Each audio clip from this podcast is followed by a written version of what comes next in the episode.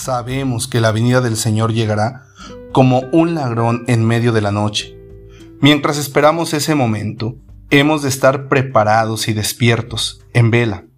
Por eso nos reunimos el día del Señor, para participar de la mesa de su palabra y cuerpo, alimentos que nos fortalecen en la fe y en la espera. Hermanos, nuestra espera no es pasiva, sino activa en este sentido, somos llamados a ser emprendedores del reino, aprendiendo a gestionar el miedo al fracaso que es el responsable de obstaculizar la manifestación y el desarrollo del reino de Dios. En esa espera activa, lo que nos toca es invertir los talentos recibidos, es decir, poner en juego lo que somos y lo que tenemos, aun cuando percibamos que es poco. Esos talentos, pocos o muchos, deben dar intereses o frutos, por lo que no podemos enterrar el talento bajo tierra, dejándonos llevar por el miedo y la parálisis. Así que, hermanos, cuidémonos de la mentalidad derrotista, la que tiene el último de los siervos, porque esa también se puede apoderar de los bautizados. Un talento en la Biblia hace referencia a una suma importante de dinero. En otras palabras, algo valioso que los hombres del Evangelio reciben. Al igual que ellos, también nosotros hemos recibido talentos, es decir, habilidades, puntos fuertes, circunstancias y oportunidades de vida en las que se puede llevar a cabo la voluntad de Dios. Recibimos estos talentos porque Dios confía en nosotros.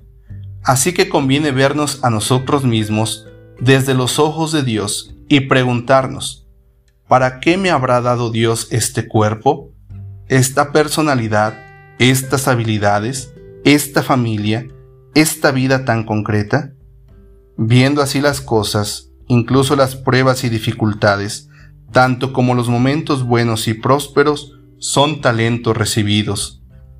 Esto significaría que aquellos momentos de prueba que hay en la vida son porque se poseen los talentos necesarios para afrontarlos Muchas pruebas quieren decir que se es muy talentoso.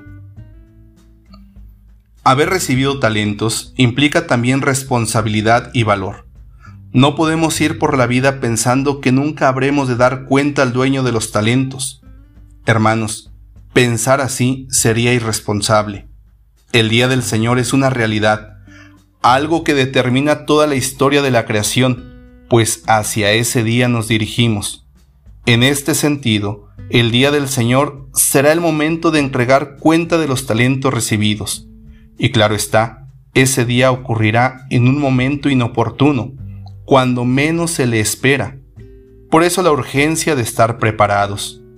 Y la mejor manera de estar preparados para el día del Señor es viviendo en Cristo, es decir, en la luz, en la práctica del amor, de la justicia, de la solidaridad, de la fraternidad y del perdón.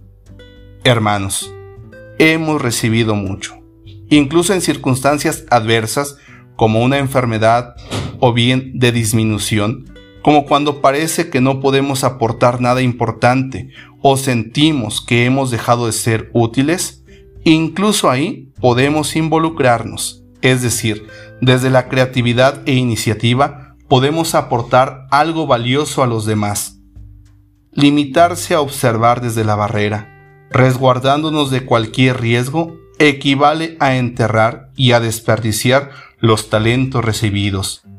Los bautizados somos llamados a arriesgarnos, a tener valentía para llevar el bien, es decir, el Evangelio.